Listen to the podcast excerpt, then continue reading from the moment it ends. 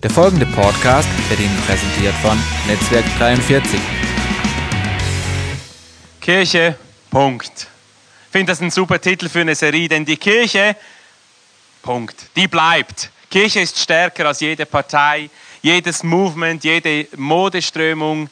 In der Bibel lesen wir, dass alles Mögliche vorbeigehen wird auf dieser Welt, aber etwas wird bleiben.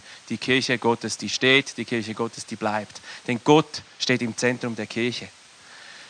Jesus hat gesagt, ich werde meine Gemeinde bauen. Jesus hat gesagt, die Gemeinde, die Kirche, das ist mein Körper, auch wenn ich körperlich nicht mehr auf der Erde bin. Die Kirche ist mein Körper, ich bin der Kopf und die Kirche wird bleiben. Sie wird stehen bleiben, denn es ist die Kirche Gottes. Und es ist eine super Serie, miteinander anzuschauen, was denn Kirche wirklich genau ist. Gott steht im Zentrum der Kirche. Wenn das geschieht, dann und nur dann kann die Kirche das sein, was sie sein sollte, das, wozu Gott sie geschaffen hat. Ein Licht in der Welt, ein Rettungsboot für Verlorene, ein Ort der Heilung, ein Ort der Wiederherstellung, ein Ort, wie wir es von Sabine gesehen haben, gehört haben, ähm, wo, man, wo man gerne alle mitnimmt, wo man gerne ist, wo man Familie leben kann. Es ist faszinierend, wenn man so die Apostelgeschichte anschaut, wie die erste Gemeinde gelebt hat. Und ihr müsst das mal machen. Ich weiß, Theo hat letzten Sonntag gesagt, man soll nicht zu viel in der Bibel lesen, sonst hat man so eine Überdosis. Aber lest mal die Apostelgeschichte ganz durch. Ihr müsst euch dann halt einfach nicht auf die Details konzentrieren, sondern ganz kurz durchlesen. Ist enorm spannend. Und äh, da gibt es keine Überdosis. Das ist so spannend, den roten Faden zu sehen, wie Gott seine Gemeinde baut, wie wir das sehen. Und es ist so schön zu sehen in der, in der ersten Gemeinde, Gott ist so ehrlich. Die Gemeinde, der Bericht darüber ist so ehrlich. Es gab Freude und Leid. Es gab Betrug. Es gab Großzügigkeit. Es gab Streit, es gab Aufstände, es gab herzliche Liebe, es gab Übernatürliches und ganz Menschliches spannender als jede TV-Soap. Müsst ihr mal lesen, müsst ihr mal lesen in der Apostelgeschichte, die erste Gemeinde. Es ist so faszinierend und zu wissen, wir dürfen Teil davon sein. Teil dieser Gemeinde, Teil von dem, was Gott gesagt hat. Hey, die Gemeinde, die Kirche will ich bauen und ich bin ihr Kopf und sie sind mein Körper und ich will Geschichte schreiben. Ich will eine echte Veränderung durch die Kirche auf die Welt bringen. Wir haben es vorher von Theo gehört. To be the change you want to see. Das können wir tun durch die Kirche, durch den Bau der Gemeinde. Ich glaube, dass Gemeindebau oder Kirche zu bauen wenig damit zu tun hat, mit Anlässen, mit Organisation, mit Gebäuden und so weiter. Natürlich braucht es alle diese Dinge, aber Kirche, Gemeinde basiert auf etwas ganz anderem. Kirche ist Beziehung. Kirche ist davon geprägt, dass wir Beziehung leben. Und das sehen wir auch quer durch die ganze Apostelgeschichte. Und damit wollen wir uns auch heute Morgen beschäftigen. Das, was eine Gemeinde stark macht, sind ihre Beziehungen. Wie sie Beziehungen leben. Ich war schon auf der ganzen Welt in vielen, ich reise noch recht gerne. Ich hoffe, ich vergesse meine Kleider jeweils nicht. Aber ich reise sehr gerne und besuche gerne auch im Urlaub Gemeinden. So haben wir übrigens auch Netzwerk 43 kennengelernt. Wir waren auf dem Urlaub, äh, Urlaubswochenende im Schwarzwald und äh, haben gedacht, du, von diesem Theo, den haben wir da mal gehört und gesehen und äh, von der Gemeinde, das gehen wir mal zu Besuch. Wir saßen dort ganz hinten in der Ecke und haben wow, gedacht, wow, das ist eine so tolle Gemeinde, so eine schöne Gemeinde. Ich habe auf der ganzen Welt Gemeinden besucht und getroffen und nicht die Größe macht eine Gemeinde aus, nicht die Ressourcen, die sie haben, nicht das Gebäude, das sie haben, die Musik, der Prediger. Das, was eine Gemeinde wirklich stark macht, sind, wie sie Beziehungen leben. Ich glaube, es geht um zwei Arten von Beziehung. Es geht, die, es geht um die vertikale Beziehung, die Beziehung zu Gott. Eine Gemeinde ist dann stark, wenn in der Gemeinde Menschen ihre Beziehung zu Gott leben, wenn sie es leben, dass sie Kind Gottes sind, wenn sie wachsen darin, wenn sie, wenn sie es wachsen darin, Jesus zu kennen, in der Begeisterung und in der Liebe zu ihm wachsen und wenn sie das leben in ihrem ganz praktischen, alltäglichen Leben. In Johannes 10, 27 lesen wir von Jesus, wo er sagt, meine Schafe hören auf meine Stimme. Ich kenne sie und sie folgen mir. Jesus beschreibt dieses, dieses Element der Beziehung, wo er sagt, hey, das sind nicht irgendwie meine Sklaven oder meine, meine Diener oder meine Knechte, sondern es sind meine Freunde oder eben meine Schafe, wo eine enge Beziehung ist. Wir haben bei uns in der Gemeinde einen, einen der größten Schäfer der Schweiz, der hat, ähm, er hatte, glaube ich, bis zu 1400 Schafe. Und er hat gesagt, ich kenne jedes dieser Schafe. Er hat keine Namen gegeben, aber Nummern. Und er konnte ein Schaf treffen und er konnte dir die Nummer sagen. 1200. Ähm, das spricht von einer tiefen Beziehung. Und genauso soll es sein in der Gemeinde zwischen dir und zwischen Gott. Es ist der Wunsch Gottes, dass du in eine tiefe Beziehung zu ihm wächst. Und wenn wir das leben als Gemeinde, das macht unsere Gemeinde stark. Aber nicht nur die, die vertikale Beziehung, sondern auch die horizontale Beziehung macht eine Gemeinde stark. Die Beziehung, die zwischen den Menschen herrscht, die Gemeinde miteinander leben, die zur Kirche gehören. Jesus hat hier einen enormen Standard gesetzt. Johannes, 10, nee, Johannes 13, 35 lesen wir, an eurer Liebe zueinander werden alle erkennen, dass ihr meine Jünger seid. Gemeindezugehörigkeit erkennt man nicht durch den Fisch am Auto oder durch das schöne Logo oder ähm, durch, weiß nicht, durch ein paar fromme Sprüche. Gemeinde, dass Menschen zu diesem Jesus gehören, zu dieser Gemeinde gehören, soll man daran erkennen, am Umgang, den sie untereinander haben. Und das ist ein, ein enorm hoher Standard. Ich bin schon einige Jahre in der Gemeinde und ich muss ganz ehrlich sagen, ich erlebe nicht nur immer das, ich lebe auch selber nicht nur immer das. Und ich glaube, hier können wir als Gemeinden lernen und das neu entdecken, neu leben.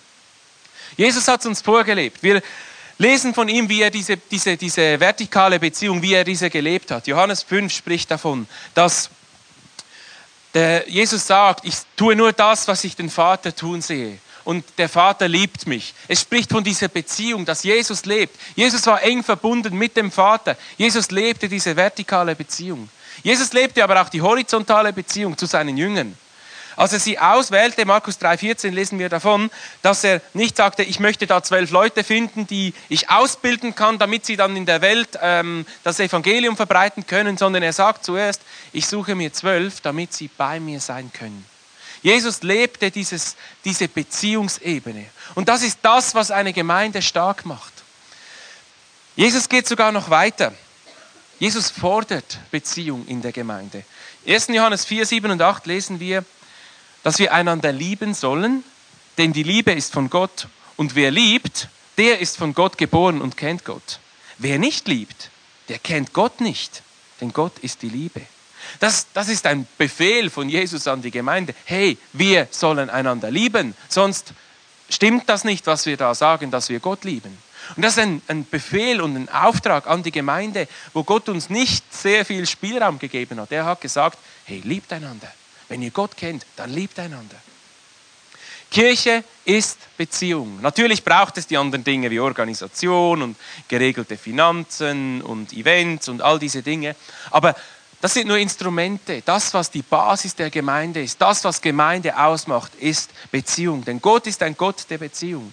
Jesus hat das gelebt mit seinen Jüngern. Sie haben Beziehung gelebt. Wir lesen davon, dass es eine tiefe, tiefe Liebe unter ihnen gab. Wir sehen es auch in, im Rest des Neuen Testamentes, Paulus und Timotheus, wo er sagt, mein lieber Sohn Timotheus. Ich meine, das spricht von Beziehung. Paulus und Titus und ganz viele anderen. Wir sehen es im Neuen Testament. Ein großer Teil des Neuen Testaments besteht aus Briefen. Briefen, die Kommunikation sind zwischen Menschen, die ein Ausdruck von Beziehung sind. Sie konnten sich ja nicht anrufen, nicht eine E-Mail schicken, so haben sie Briefe geschrieben. Und das ist das, was Gott zum Neuen Testament, zur Bibel gemacht hat. Ein Ausdruck davon, Gemeinde ist Beziehung. Paulus nennt die Gemeinde die Familie, den Haushalt Gottes. Und so ist es so wichtig, dass wir verstehen, dass Gemeinde zu leben bedeutet, Beziehungen zu leben. Nicht Gottesdienst zu feiern oder andere frommen Übungen, was alles gut ist. Aber das ist nicht der Kern. Der Kern ist, Gemeinde ist Beziehung.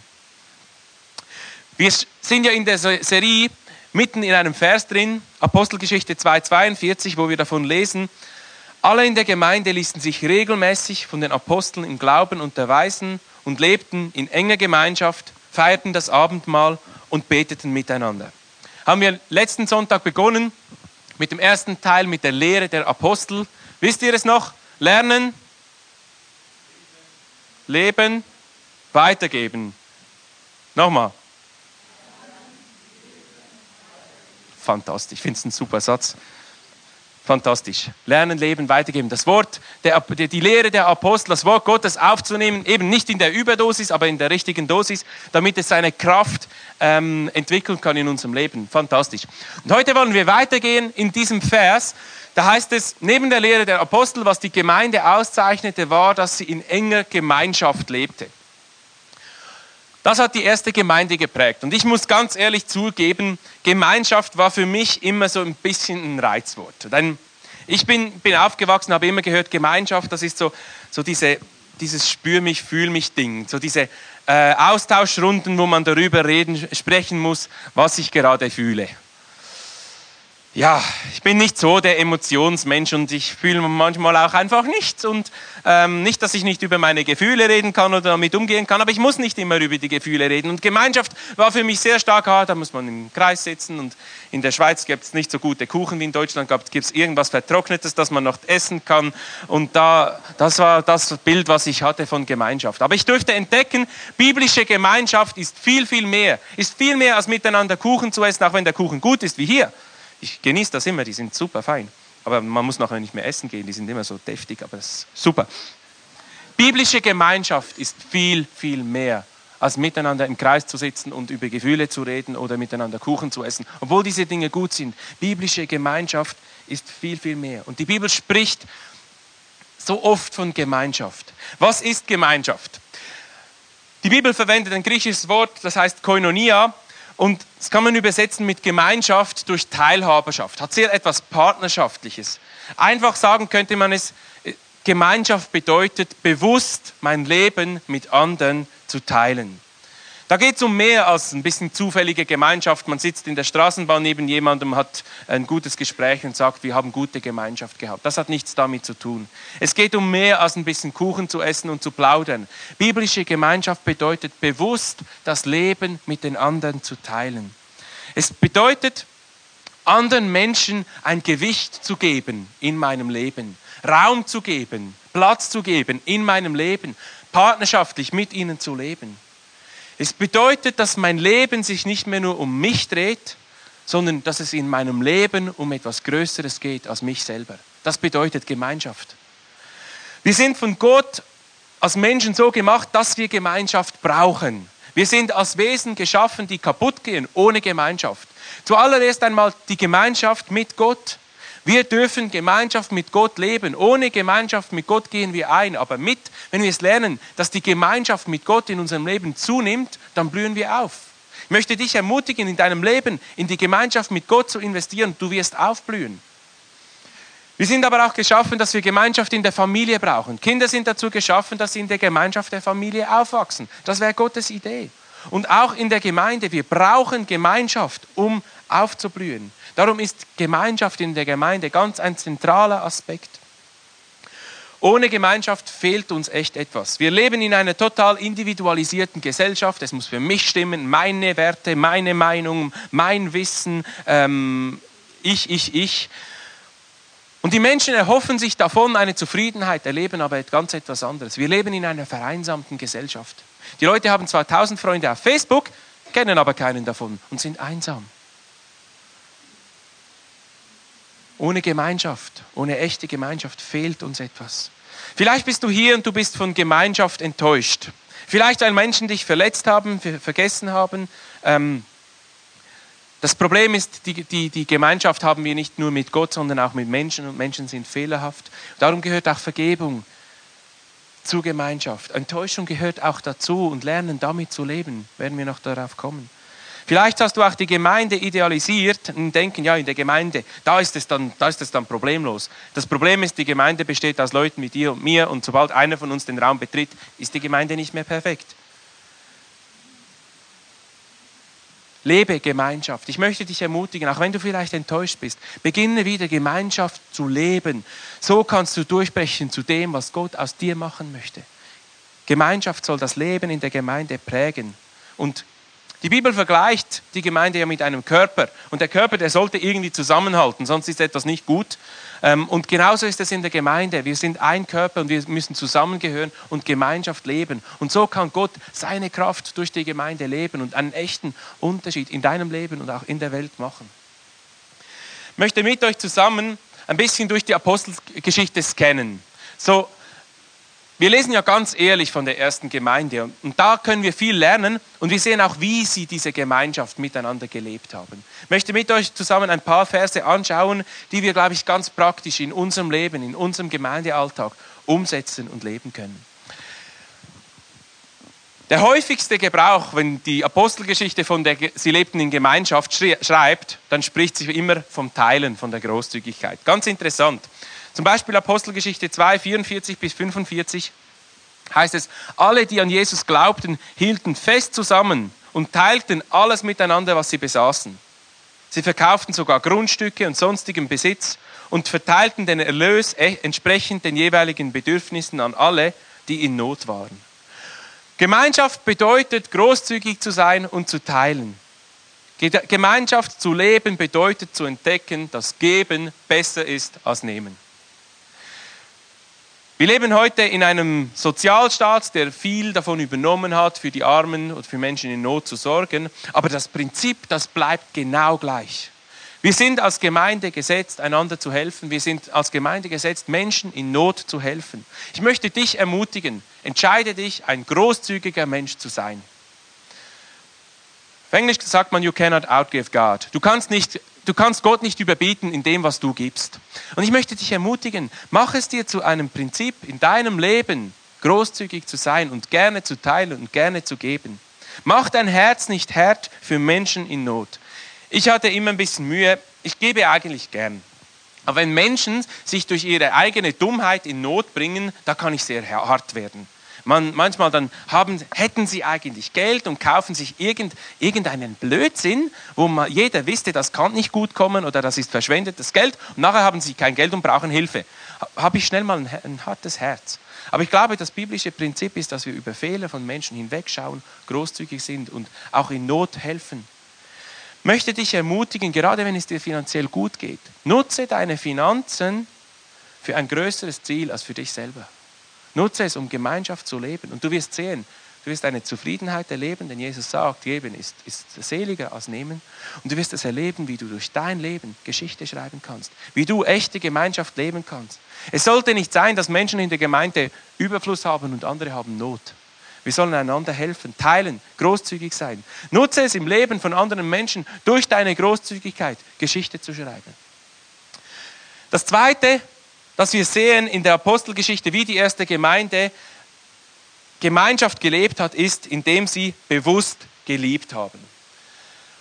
Liebe ist eine Entscheidung und kein Gefühl. Ich meine, es gibt ja das Verliebtsein, wenn man sich, äh, ich erinnere mich, also ich meine, ich bin immer noch in meine Frau verliebt, und, aber so den, den ersten Moment, wenn man sich kennenlernt und dann beginnt da irgendetwas so knistrig und Schmetterlinge im Bauch, aber auf die kann man, sie nicht, auf die kann man sich nicht verlassen weil die können mal schnell wegfliegen oder so. Liebe ist etwas viel Größeres. Liebe ist die Entscheidung für die andere Person. Liebe ist das, was Gott hat, ähm, das, was Jesus hatte. Ich weiß nicht, ob Jesus so wahnsinnig Lust hatte, ans Kreuz zu gehen. Ich weiß nicht, ob Jesus wirklich so das innerliche Gefühl hatte, oh, ich möchte so gerne ans Kreuz gehen. Ich glaube nicht. Gegenteil, aber Jesus hat geliebt, weil er eine Entscheidung getroffen hat. Ich liebe diese Menschen. Diese Art von Liebe sollen wir leben innerhalb der Gemeinde. Ich meine, es ist einfach zu lieben, wenn alles in Ordnung ist. In der Gemeinde, es läuft alles gut und die Finanzen sind da und die Mitarbeiter sind da und die Vision ist da und die Planung ist da und die Leute machen alle, was sie sollten und keiner macht irgendwie Schwierigkeiten und der Pastor benimmt sich immer genauso, wie er sollte. Dann ist es einfach zu lieben. Nur, dass wir im Himmel mal so sein, auf der Erde ist wohl selten so. Vielleicht bei euch in der Gemeinde, ich weiß es nicht. Falls das bei euch so ist, würde ich, glaube ich, sofort die Gemeinde wechseln. Aber ich habe erlebt, es ist in der Realität oft nicht so, weil wir sind ja da und das Vergoldete, das wir gerne zeigen, das wird schnell mal, wenn man sich näher kommt, wird das durchschaubar und wir merken, wir sind gar nicht so liebenswert. Liebe bedeutet, darüber hinwegzusehen und trotzdem zu lieben. Liebe bedeutet natürlich auch den eigenen Egoismus, den eigenen Stolz, ähm, die eigenen Launen nicht am anderen auszuleben. Liebe bedeutet eine Entscheidung, aber Liebe diese Art von Liebe soll das Erkennungsmerkmal der Gemeinde sein für Menschen von außerhalb. Apostelgeschichte 4, 4 32 lesen wir davon, dass Liebe, dass sie ein Herz und eine Seele waren. Ich finde das so schön, weil sie haben sich entschieden, einander zu lieben. Sie haben sich entschieden, ein Herz und eine Seele zu sein. Und das ist das, was Menschen erleben sollen, wenn sie hier durch die Türe kommen. Sie kommen hinein und dürfen merken, hey, wow, der Umgang, den die miteinander haben, die fauchen sich nicht an, die haben es gelernt, über gegenseitige Fehler und Schwächen hinwegzusehen. Das ist das, was Menschen erleben sollen, wenn sie in die Gemeinde kommen. Wie gesagt, es wäre eine falsche oder eine naive Vorstellung, wenn wir denken würden, das geschieht einfach so. Und die Bibel bestätigt mir das. Und es gibt einen Vers im Kolosserbrief, der hilft mir sehr. Kolosser 3,13 schreibt Paulus, ertragt einander und vergebt einander, wer einer dem anderen etwas vorzuwerfen hat. Genauso wie der Herr euch vergeben hat, sollt auch ihr einander vergeben. Und ich finde die Wortwahl von Paulus sehr, sehr gut, sehr prägnant und sehr ähm, so realitätsbezogen. Paulus ist da sehr auf dem Boden geblieben. Nicht so irgendwie, ja, spürt und fühlt einander, sondern hey, ertragt einander. Ertragt einander und vergebt einander. Das ist Gemeinde, das ist Gemeinschaft gelebt. Ich entscheide mich, die anderen zu ertragen, in ihren Schwächen, mit ihren Fehlern, mit ihren Versagen, ihnen ihre Schulden nicht anzurechnen und im Wissen, ich bin ja selber nicht wirklich viel besser. Das ist Gemeinschaft gelebt. Gemeinschaft zu leben bedeutet aber auch, einander zu dienen. Als ich so 18 Jahre alt war, hat sich in meinem Leben, in meinem in die Kirche gehen, etwas geändert. Und zwar, ich erinnere mich an den Tag, ich war unterwegs zu, einer Kleingruppen, zu einem Kleingruppentreffen und ich habe das nicht, ich, eben, ich mochte das nicht so immer drüber reden und immer ein Thema nachkauen, das war für mich langweilig. Ich bin trotzdem gegangen und auf dem Weg wurde ich irgendwie innerlich herausgefordert, warum gehst du dorthin? Gehst du dorthin mit der Frage, was bringt es mir? Oder gehst du dorthin mit der Frage, was kannst du für einen Unterschied machen? Und ich habe mich an diesem Abend auf dem Weg entschieden, ich gehe dorthin und ich bin dort, um in dem, im Leben anderer Menschen einen Unterschied zu machen. Und das hat mein ganzes in die Gemeinde gehen verändert. Hinzugehen und sagen, ja, was bringt es mir, was, was haben die vorbereitet und ist der Snack gut, ähm, führt nicht zu Zufriedenheit. Und das führt irgendwann ins Leere. Aber hinzugehen und zu sagen, ich bin dort, um im Leben der Menschen, die mit mir unterwegs sind, einen Unterschied zu machen, das hat in mir etwas ausgelöst, eine Begeisterung und eine neue Liebe für die Gemeinde. Und seither bin ich gern gegangen. Wir lesen in Apostelgeschichte 6 davon, dass die Gemeinde es sich zum Ziel ge gemacht hat, für diejenigen, die Hunger hatten, Essen zu organisieren. Durch ihren Dienst einen Unterschied zu machen im Leben dieser Menschen möchte dich heute Morgen fragen, macht dein Leben einen Unterschied im Leben anderer Menschen, weil du anderen Menschen dient, dienst? Die Frage, wie kann ich dir behilflich sein? Ich habe mich gefreut, ich bin jetzt schon, schon seit dem ersten Gottesdienst hier, ich habe es ein paar Mal gehört, kann ich dir irgendwie behilflich sein? Hey, das ist Gemeinschaft gelebt. Die Frage, kann ich dir behilflich sein? Und ich glaube, das soll jeden betreffen in der Gemeinde. Gemeinde. Nicht nicht jeder in der gleichen Art, nicht jeder in den gleichen Gaben, aber wir alle sollen, können Gemeinschaft leben, wenn wir mit dem Denken kommen, wie kann ich einen Unterschied machen im Leben anderer Menschen. Niemand soll sich da ausnehmen und niemandem soll auch nur gedient werden. Jeder soll dienen, jeder soll gedient werden. Das Gemeinschaft gelebt. Wir leben Gemeinschaft aber auch nicht nur gegen innen orientiert, sondern auch gegen oben orientiert. Gemeinschaft zu leben bedeutet auch miteinander Gott zu suchen. Apostelgeschichte 2 lesen wir davon, die Gemeinde war zusammen, dann wurden sie erfüllt mit dem Heiligen Geist. Apostelgeschichte 4, 31 lesen wir es wieder. Gemeinsam in einer Ausrichtung auf Gott vorwärts zu gehen. Gemeinsam Gott zu suchen. Gemeinsam den Auftrag Gottes umzusetzen. Das ist, das ist ein Teil von Gemeinschaft. Wir machen ja manchmal so eine Unterscheidung zwischen, das ist so geistliche Gemeinschaft, so die Gottesdienste und so weiter, und so die ungeistliche Gemeinschaft, das irgendwie am Grill oder weiß nicht was. Die Bibel macht diesen Unterschied nicht. Gemeinschaft zu leben bedeutet, jede Zeit miteinander ausgerichtet auf Gott zu leben, im Auftrag Gottes zu leben, den Plan Gottes zu erfüllen und das gemeinsam umzusetzen. Ist noch interessant, ist mir in der Vorbereitung dieser Predigt zum ersten Mal aufgefallen. In Apostelgeschichte 4 heißt es ja, als sie gebetet haben, kam der Heilige Geist wieder, erfüllte sie neu. Aber in Apostelgeschichte 2 lesen wir nur, auch an diesem Tag waren sie alle wieder am selben Ort versammelt. Sie haben in Gemeinschaft gelebt. Sie haben vielleicht gar nicht gebetet, ich weiß es nicht.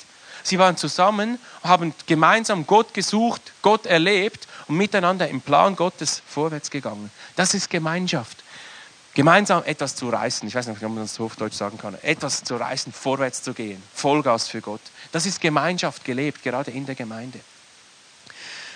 Die Basis für alles, wie wir Gemeinschaft leben, ist, den Blick weg von mir zu wenden. Weg von meinem Augen meinem Leben zu wenden hin zu der anderen Person und beginnen, die andere Person mit den Augen Gottes zu sehen. Gemeinschaft bedeutet, Menschen mit einem anderen Blick, mit den Augen Gottes zu sehen. Wenn wir Menschen mit, dem, mit den Augen Gottes sehen, sehen wir Menschen anders, als wenn wir sie mit unseren natürlichen Augen sehen.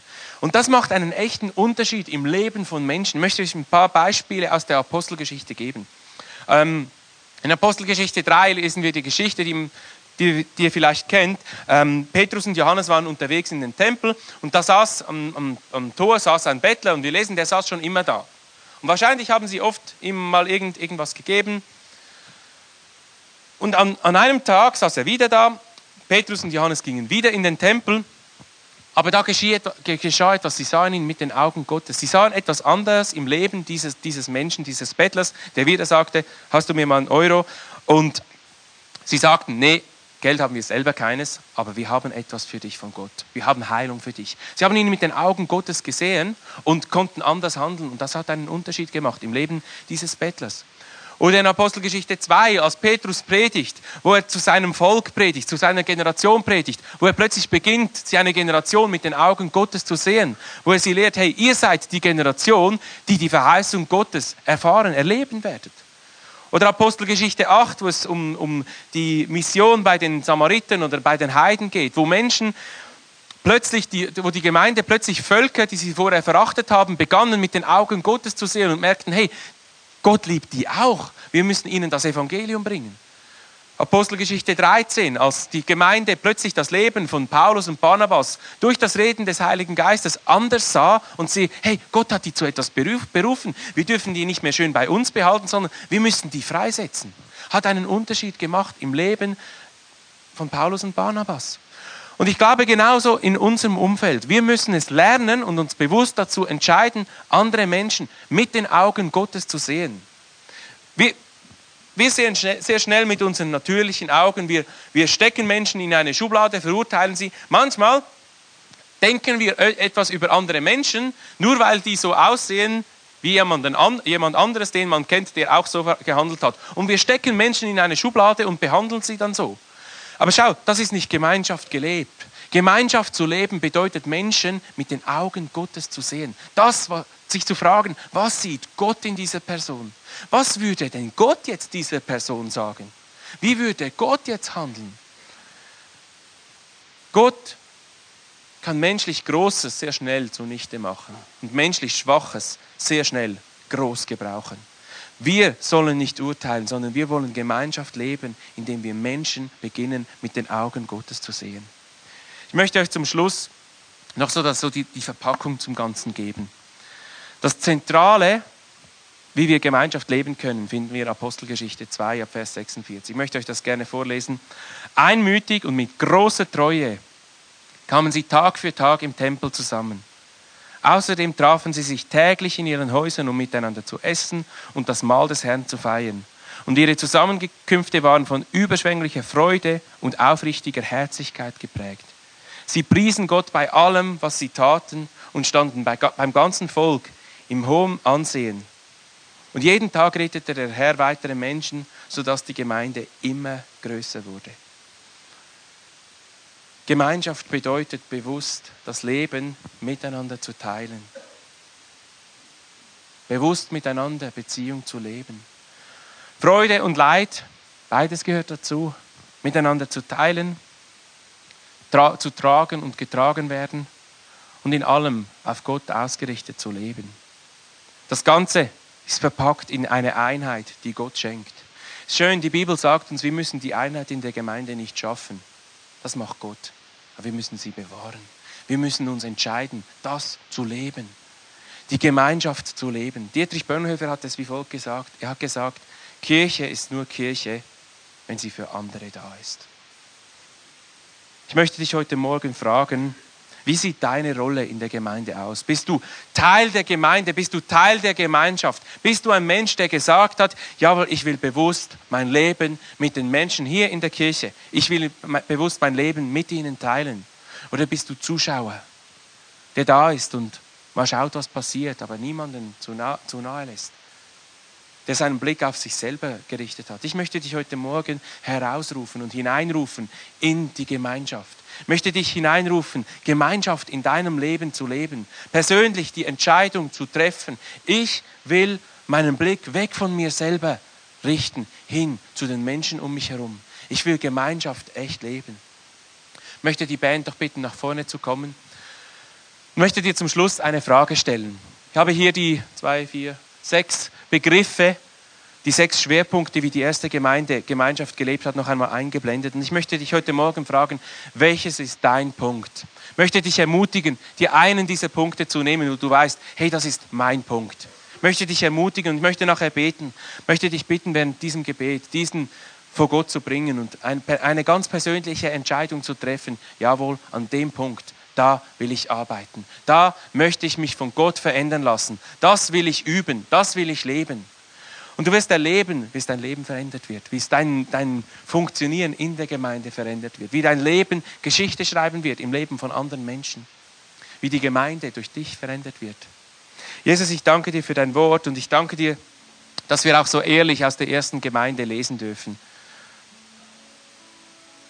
Auch all die Dinge, die schief gelaufen sind, und trotzdem lesen wir, dass sie ein Herz und eine Seele geblieben sind, weil sie es gelernt haben, echte Gemeinschaft zu leben. Die größer ist als ein Gefühl, die größer ist als Umstände, die größer ist als Schwierigkeiten. Und Jesus, wir wollen so eine Gemeinde sein. Wir wollen Gemeinde sein, die Einheit lebt. Und Jesus, du siehst jeden Einzelnen, der heute Morgen hier ist. Du siehst, wo unsere Punkte sind. Welches, Herr, du siehst, welches mein Punkt ist. Und ich will, ich will ihn zu dir bringen und sagen, Herr, verändere mich. Herr, ich will es üben, nach deinen Mustern, nach deinen Prinzipien zu leben. Ich will sein wie du. Jetzt, ich danke dir für alle Menschen, die heute Morgen hier sind und eine persönliche Entscheidung getroffen haben. Ich möchte dich bitten um deine Hilfe in ihrem Leben. Ich möchte dich bitten, dass du ihnen hilfst, in jedem Bereich ihres Lebens Teil von etwas Größerem zu sein, Gemeinschaft zu leben. Herr, du siehst die Menschen, die vielleicht heute Morgen hier sind und traurig sind, enttäuscht sind. Du bist der Gott, der hilft. Du bist der Gott, der hilft zu vergeben. Du bist der Gott, der hilft, der wieder aufrichtet, der Beziehungen wieder in Ordnung bringt. Herr, wir wollen es nicht zulassen, dass das Großartige, was du vorgesehen hast in der Gemeinde gerade, in der Gemeinschaft untereinander, dass das zerstört wird durch unseren durch unser falsches Denken. Herr, ich möchte dich bitten, hilf uns. Hilf uns in die Veränderung. Vater, ich möchte dich bitten für jeden Einzelnen, der hier ist, den Punkt, den sie mitgenommen haben, Herr, umzusetzen in der kommenden Woche. Bitte dich um deine Hilfe und um deine Gegenwart. Vater, ich danke dir auch für diesen Tag, dass wir eine gute Zeit auch noch miteinander haben, dass wir diese Gemeinschaft, die wir haben, miteinander feiern dürfen. Danke für deine Gegenwart, für dein Reden, für dein Wort. Danke, Jesus. Amen. Lasst uns doch noch ein Lied miteinander singen.